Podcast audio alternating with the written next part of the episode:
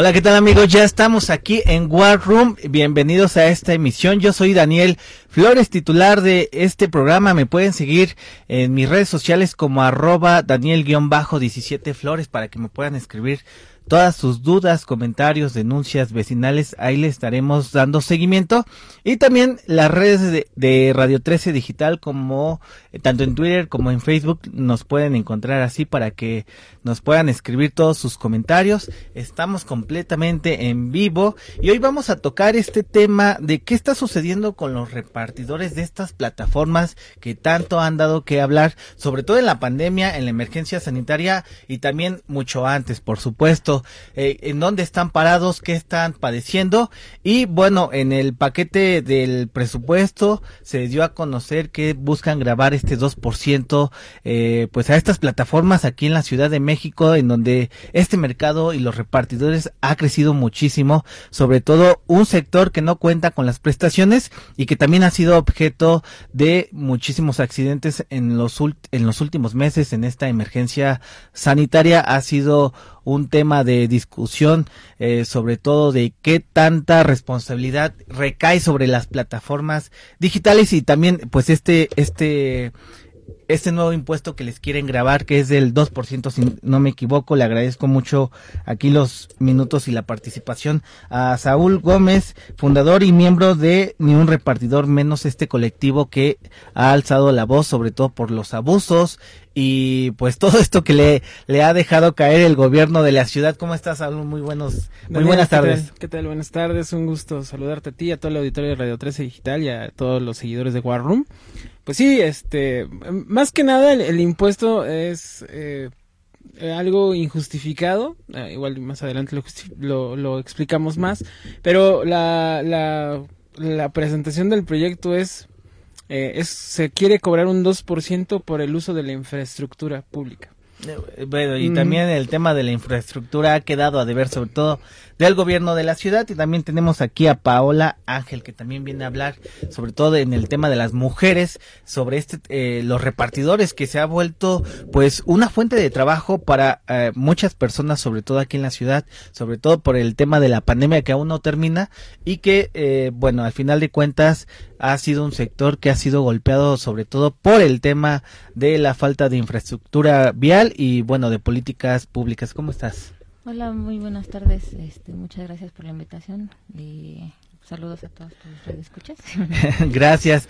Oye, Saúl, pues eh, el, tema es un 2%, eh, un impuesto, buscan grabar, bajo bajo qué argumento, qué tanto les afecta sobre todo pues a un sector en donde ya vemos eh, en muchos en muchas alcaldías pues este tema de los repartidores. Sí, claro, eh, pues mira, es un es un tema que bueno, el gobierno de la Ciudad de México, la, la jefa de gobierno y toda la Secretaría de Finanzas lo, lo presentan como eh, algo necesario eh, grabar este 2% por el uso de la infraestructura pública. O sea, básicamente nos quieren cobrar por el uso de la calle. O como diríamos en términos coloquiales, el gobierno de la Ciudad de México nos quiere cobrar piso por utilizar la calle, ¿no? Eh, y bueno, básicamente es, es algo que dicen, pero es que lo van a pagar los, los, este, las aplicaciones.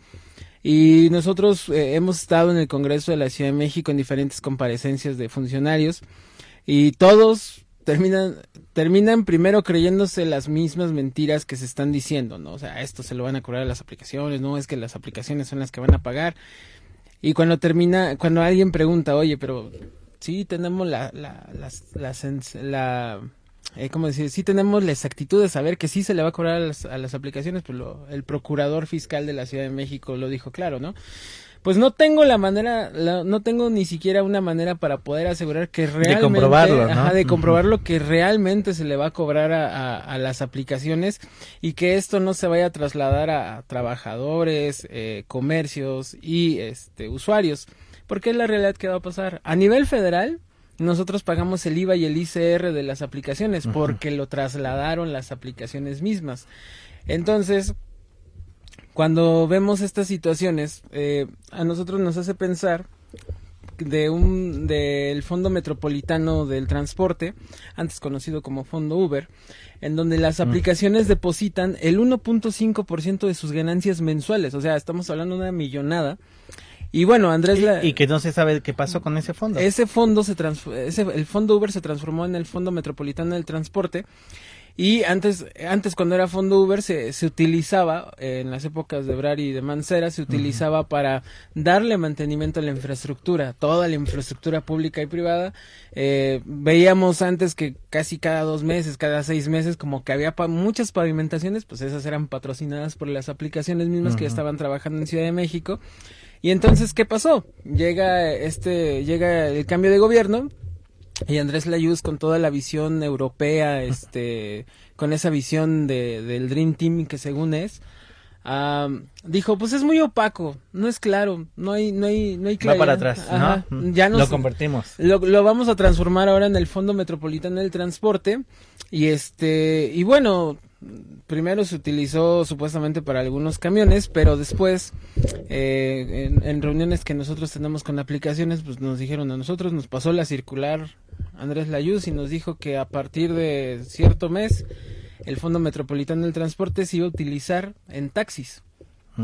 O sea, lo más, lo más contradictorio del tema es que muchos taxistas concesionados, no todos, eh, para que no me no nos brinque algún unicornio. No te vaya a linchar acá. Sí, sí, sí, no, no, vaya, a salir algún unicornio especial de decir, no, yo no.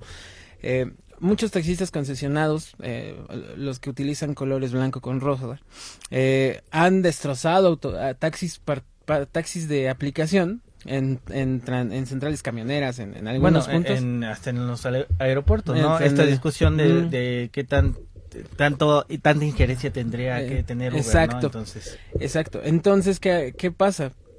alguien les tiene que ir a decir o, o, sus líderes tienen que decirlo o este o alguien lo tiene que escuchar como lo pueden escuchar ahorita y lo tienen que saber tú amigo concesionado que acabas de estrenar taxi del gobierno de la Ciudad de México pues seguramente eh, el, el taxi que, que, que, ahora sí que le dieron en, la torre entre tú y tus compas, pues es el que pagó ese taxi.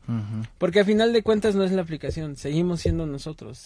o sea, toda esta cadena de trabajador, socio, este, eh, comercios, eh, y, usuarios somos los que a final de cuentas terminamos aportando a ese absorben pues todo este gasto. Y este 2%, a ver, ¿de cuántos trabajadores estamos hablando? Sé que no hay una cifra No, estamos eh, hablando formal, pero aprox de unos 800 mil aproximadamente 800 mil en, la ciudad o a nivel nacional? en la ciudad hablamos de estos repartidores de Didi, de Uber, de Rappi. Puede ser que qué predomina más, el uso de la bicicleta o el repartidor de motocicleta. pues hay mucho repartidor en en, moto. Eh, que pues en algún tiempo tuvo bici y de la nada pues le empezó a ir bien y pues mejor se compró una moto.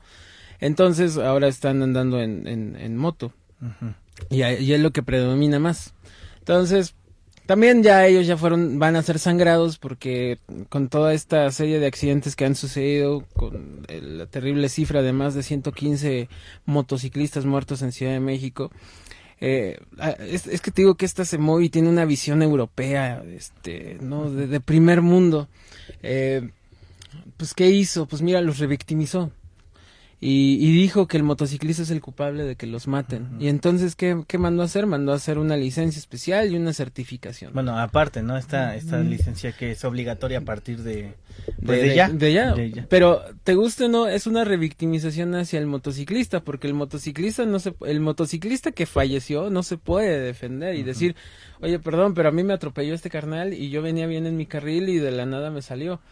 O sea, no es que todos los motociclistas sean unos, angelitos porque sabemos que no es cierto, pero la gran mayoría de los accidentes en Ciudad de México, el 70% ocurren por una colisión de un tercero.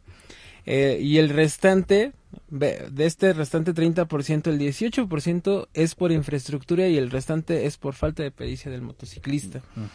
Pero bueno, eh, te digo que la, visión europea de la CEMOVI de Ciudad de México no, no permite ver.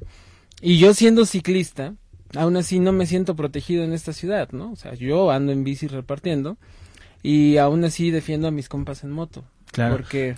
A ver, ¿qué tanto les afecta, por ejemplo, del un ingreso eh, en promedio de dos mil, tres mil en un supón de, de un repartidor ya con este 2% en caso de que pase?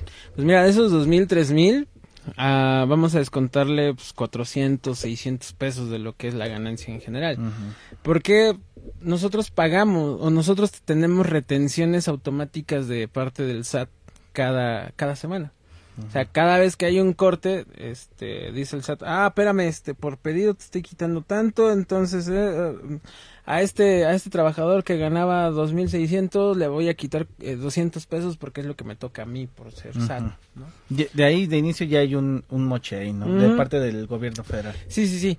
Y entonces ahora va a venir el, el gobierno de Sheinbaum y va a decir, Ay, este, ah, pero de, de esos, ya, ya, descontamos, ¿no? De los, dos seiscientos pues, le tocan 200 al gobierno federal.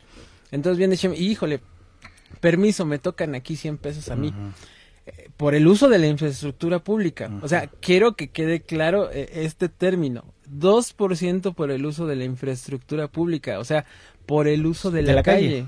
Tal cual, ¿no? Y es anticonstitucional. ¿De cuándo acá vas a, te van a cobrar por andar en la calle? la calle es pública. Pero lo que ha pasado también, y se lo tenemos que decir al gobierno, es que no toda la infraestructura es pública. La infraestructura que utilizamos nosotros para generalmente trabajar pues es particular, porque nosotros utilizamos servicios particulares de telecomunicaciones. Nosotros nos dirigimos a plazas, eh, sí, plazas comerciales públicas, pero a final de cuentas privadas. Y bueno, la, la infraestructura no siempre en buenas condiciones. No, ¿cuál infraestructura? O sea, también. imagínate en esta zona, ves un bache cada 100 metros, en esta zona, ¿no? Sí, no, vete más al norte o al sur, entonces. Entonces te, te, te vuelas la cabeza, o sea, zonas top o zonas tan este tan fancy como la Condesa pues, parecen cráteres lunares, o sea, eh, la, verdad es que hay una falta de infraestructura, pero aquí es donde nosotros debemos de, de, alzar la voz y decirlo, o sea, nosotros le alzamos la voz como repartidores.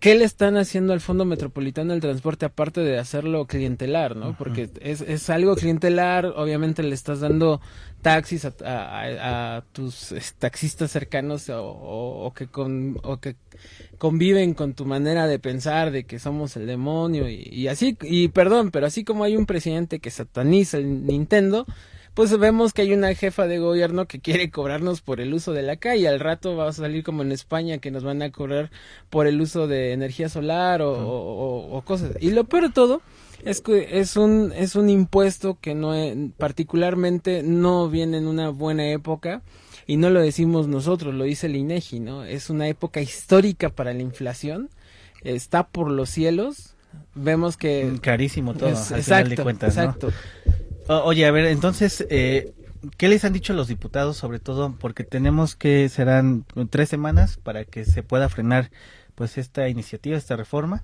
eh, del 2%. Sí. Y, y hay voluntad del gobierno del, de la ciudad. Se han reunido con, pues no sé, con el gabinete del, de la jefa de gobierno. o, va a pasar y pues ni modo, se van a tener que, van a tener que asumir estos cargos. Mira, hemos hemos estado en, discusiones en el Congreso de la Unión, en donde la, la, oposición ha, de la ciudad o de la de, la ciudad. Ah, eh, hemos estado en el Congreso de en el Congreso de la Ciudad de México, para ser más exactos, en donde la oposición ha sido muy clara y puntual, o sea, independientemente de, de, nosotros y de todo.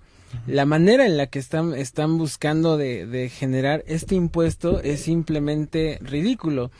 Y pero hay mucha soberbia por parte de todos los funcionarios públicos de la de, la Secretaría de Finanzas, o sea, ellos hablan con no, no, no, no, no, no tienen de qué preocuparse los los los trabajadores, los comercios ni los usuarios. Se lo van a cargar a las apps, según. Ajá. Pero las apps, mira, así con, con las manitas en la panza, riéndose, no le dicen estos güeyes. eh, básicamente ellos no entienden o no saben cómo funcionan, entonces dicen, "No, no, no, yo te lo juro por Dieguito Maradona que, que no, no va a pasar. O sea, esto, esto le, esto le pertenece a las aplicaciones y las aplicaciones van a pagar. Y nosotros, pues sí, pero, o sea, creo que no han visto la realidad en el gobierno federal. O sea, si, si al SAT, siendo el SAT con todo y la señora Buenrostro ahí, pues siguen trasladando los impuestos que ellos deberían de pagar hacia nosotros, pues más en un gobierno local que la verdad pues es más risueño que de otra cosa. Y que los ha criminalizado de alguna manera. Sí, sí, sí, sí, es. Oye, entonces, a ver, eh, este colectivo de Ni un repartidor menos también se ha alzado en protestas por los accidentes de algunos de, los motociclistas y de algunos ciclistas eh, repartidores. ¿Qué les ha dicho la CEMOVI? Pues este es la visión de unos cuantos. O sea, esta visión europea es la visión, la, visión europea de ellos es, es, la, es la mejor y la, la, nuestra que vemos la realidad de los que han muerto, pues es la visión de unos cuantos. Así les han Así nos dijo la Yus. Oye, entonces, ¿el llamado a la jefa de, de gobierno de la ciudad? Pues, querida jefa de gobierno, creo que, mire, vamos, a, vamos a pensar que estamos con ella y le vamos a decir, mire, realmente entendemos sus aspiraciones particulares propias y no está mal que las tenga, pero pues acuérdese que antes de tratar de apuñalar a la clase trabajadora, esta misma clase trabajadora vota. Y es muy cruel también cuando vota. Entonces creo que debe tener cuidado con las cosas que propone sin un estudio previo, porque dar más obligaciones sin antes dar derechos lo que va a provocar es un descontento que a final de cuentas le va a afectar a ella y a, su partido. Yo lo veo de esa manera, en, mi manera muy particular. Oye, entonces este colectivo de ni un repartidor menos aquí en la Ciudad de México a, cuántos repartidores aglomera actualmente y, veo que regularmente lanzan comunicados, han estado muy participativos y bueno, pero pareciera que este 2% no está generando el ruido suficiente como para ser parado, sobre todo porque les afecta en, cuanto a las ganancias de, su semana, de su quincena. Lamentablemente hay compañeros eh, repartidores que justifican el, el estar este, este gravamen con, bueno, es que estamos haciendo base, es que pues, creo que el gobierno tiene razón. Pero la realidad pues es que te están cobrando por utilizar la calle en general. O sea, y lo peor de todo no es que esté no, no es que exista el descontento general, lo que pasa es que existe la desinformación general. O sea, personas que por una palmada en la espalda y un café son capaces de decir está bien no no no no protesten no digan nada no pasa nada. No pasa nada. Hay ese tipo de personas dentro de los repartidores. Oye y qué tanto ha crecido el mercado sobre todo en esta emergencia sanitaria sobre todo en los en las en la primera segunda y tercera hora vimos que eh, muchísimos repartidos en la calle e incluso eh, pues era también una opción para no salir de casa y te, te, llevaban esto. ¿Qué tanto se ha concentrado el mercado? ¿Qué tan difícil es actualmente ser un repartidor, ya sea de cualquier plataforma? Te voy a dar, te voy a dar unos números muy bonitos que, que, son los que da el SAT para que cheques cuán, cuán importante fue la emergencia sanitaria. El, SAT, como repetimos, te hace retenciones semanales cada, cada semana. Y bueno, entonces de retenciones semanales al, al trabajo digital, eh, el SAT en 2020 sacó 1.200 millones de pesos. En, 1.200, en emergencia sanitaria. o sea, en, de marzo de 2020 a diciembre de 2020. Y en lo que iban los primeros tres meses de este. 2021, ya iban 800 millones de pesos. O sea, seguramente ya se superó. Sí, por mucho. Y obviamente hablamos de la, la, la falta de empleo formal, un empleo que tenga derechos. Nosotros somos informales, aunque nos... o sea, no tienen prestaciones, si sucede un accidente... y luego, exacto, y luego sale el, Seguro Social con la piltrafa de que ya teníamos seguros, o sea, hace unos meses sale el, el Seguro Social a una mesa con, con las aplicaciones ya a partir de hoy vamos a meterlos a un programa piloto. Pues, el programa piloto no es un programa piloto, es el, es el régimen voluntario del IMSS que existe para cualquier, para cualquier trabajador. Y entonces, eh, el IMSS en su comparecencia, bueno, el secretario del IMSS eh, en su comparecencia en el Senado dijo, yo quiero eh, agrupar, o bueno, quiero que el IMSS tenga pueda tener 500 mil trabajadores digitales registrados a 40 pesos el día. Cuánto, ¿Sabes cuánto es eso? Son 20 millones de pesos al día. Ahora, sumemos, multiplicamos. Nada despreciable. Ajá, nada, ahora, pero imagínate, 20 millones de pesos al día que vamos a estar pagando, usemos o no usemos el seguro. Ahora, esos 20 millones de pesos por, por este, por un año, son 7.320 millones de pesos. Pues que no le llamen programa piloto, que le llamen trabajadores digitales al rescate del IMSS o trabajadores digitales financiando una campaña para el gobierno de Chiapas. Ay, perdón, este no lo debí decir. Oye, pues eh, eh, grave, pues sobre todo por en el tema del impuesto, de que buscan grabar este 2%. y bueno, el tema de, la, de los accidentes.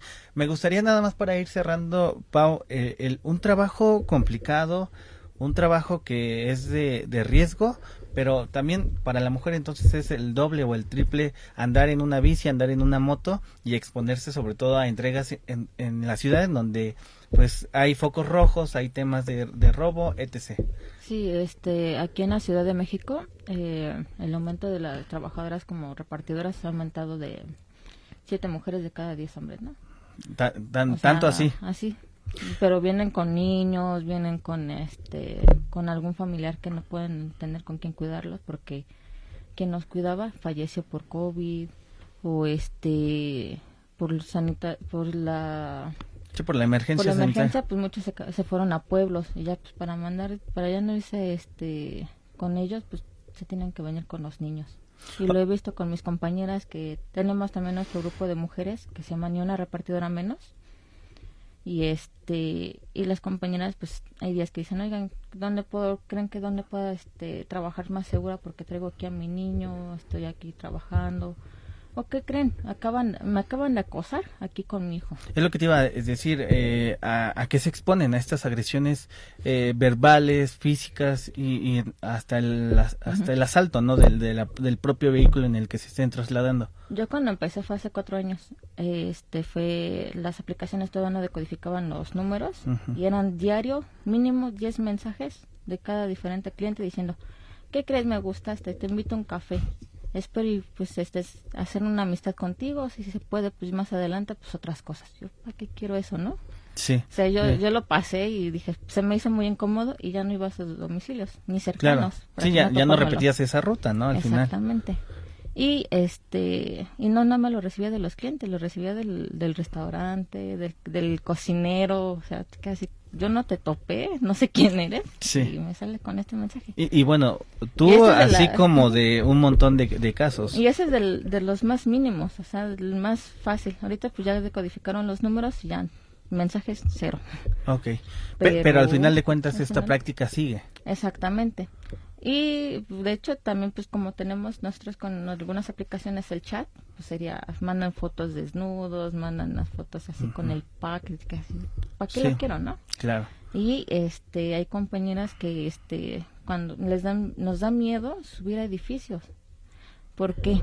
El motivo es una, el cliente te puede salir en boxer, toalla de baño o en este o con un pan- con el pantalón nada más. Y, y completamente buscando un motivo, ¿no? Buscando... Exactamente. No es, no es que... Y como es- vienen mi- nuestros nombres, pues saben que son mujeres. El caso más fuerte que hemos tenido registrado es el secuestro de una compañera en por siete días. La aplicación le fue y le dijo, "Ah, este, espero que te encuentres bien y pues puedas seguir rodando con nosotros. Cuando en realidad pues la compañera casi no sale a la calle. Si sale a rodar, sale con alguno de nosotros. Y lo he visto, se pone muy pánica. Dice, es que alguien me está siguiendo, siente que este... Sí, estas secuelas, ¿no? De, haber sufrido un acto de esa naturaleza. Exactamente. Nosotros la estuvimos apoyando con un, un, este psiquiatra que la compañera te puede contar la historia y te lo va a contar en horas, cuando en realidad fueron días. Yo he visto el- los intentos de suicidio de mi compañera por este tipo de, de situaciones y es el, el más grave que hemos registrado.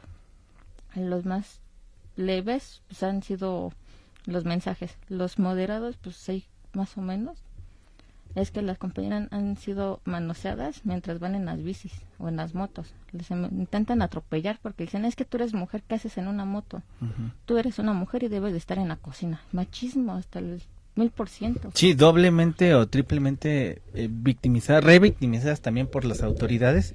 Y bueno, eh, lo que le comentaba, si de por sí ser repartido en la Ciudad de México es muy complicado porque en un accidente ustedes tienen que costear, no se hace eh, cargo la, la aplicación, ahora siendo mujer pues es mucho más mucho más complejo, sí. Supuestamente nosotros tenemos seguro cuando eh, tenemos pedido en tiempo real.